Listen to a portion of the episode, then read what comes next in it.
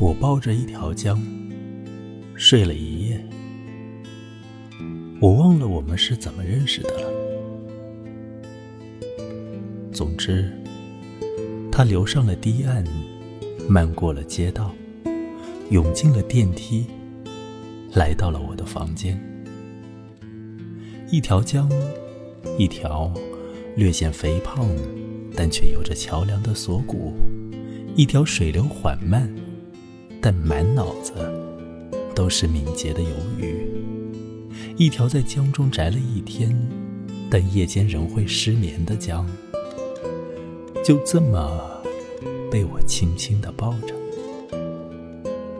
听我讲，千里之外的海，万里之外的人世间。很快，他身上的每一滴水。都闭上了眼睛，他脑中的每一条游鱼都变得和星辰一样安静。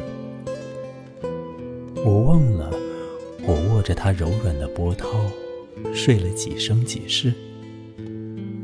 一觉醒来，我拉开窗帘，看见那条娇美的、懒洋洋的江，在阳光下流淌着恩爱。